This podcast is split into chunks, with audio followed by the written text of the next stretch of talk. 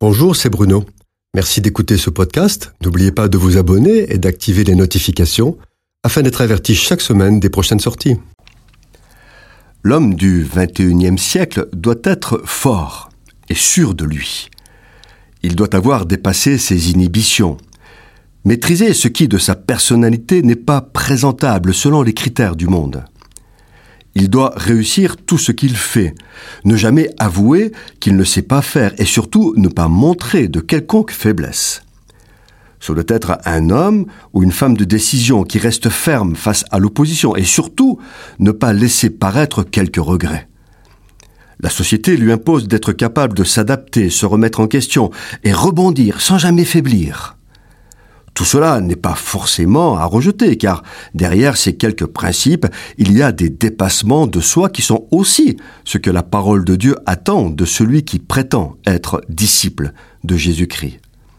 Ce qui est plus suspect, ce sont les moyens mis en œuvre pour y arriver. Ainsi, se développe un nouveau métier venu des États-Unis qui n'existait pas il y a 30 ans. Un métier très peu encadré, coach tout le monde peut s'auto-proclamer coach. On assiste à une explosion du nombre de coachs portés par une pression médiatique bien orchestrée. Aujourd'hui, ils sont de plus en plus nombreux à se faire accompagner individuellement dans leurs projets professionnels et personnels. Le coach aide la personne à se dépasser, faire émerger le moi afin de réussir dans ses projets. La clé, c'est la réussite. Le bon coach est joignable à tout moment grâce aux moyens de communication numérique qui modèlent une nouvelle forme de société. Le danger du coaching, c'est qu'il peut amener à faire croire que tout est possible à celui qui est bien coaché. C'est un business. Auparavant, pensant régler leurs problèmes de personnalité, ou encore gommer les dommages d'une éducation ratée, d'une histoire de vie perturbée, d'une faille de la personnalité, le citoyen du XXe siècle n'hésitait pas à s'allonger sur le divan d'un psychologue pour d'innombrables séances. Cela coûtait cher, et en dehors des séances d'introspection, le patient était de nouveau seul et livré à ses problèmes. Le citoyen du XXIe siècle, lui, fait appel à un coach.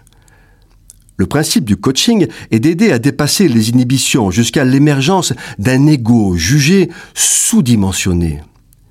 Ce ne sont pas des théories nouvelles. Le problème, c'est qu'aujourd'hui, c'est devenu une culture, un modèle de société de la réussite et du dépassement de soi.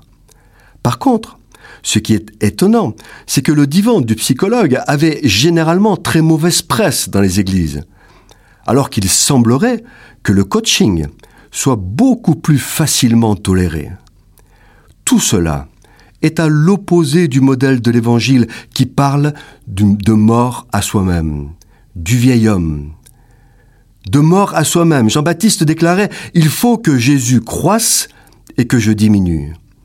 C'est Christ qui doit grandir dans ma vie et moi, je dois disparaître. Le meilleur coaching, c'est la parole de Dieu par le Saint-Esprit. Et si cela n'est plus, c'est que le christianisme a raté quelque chose.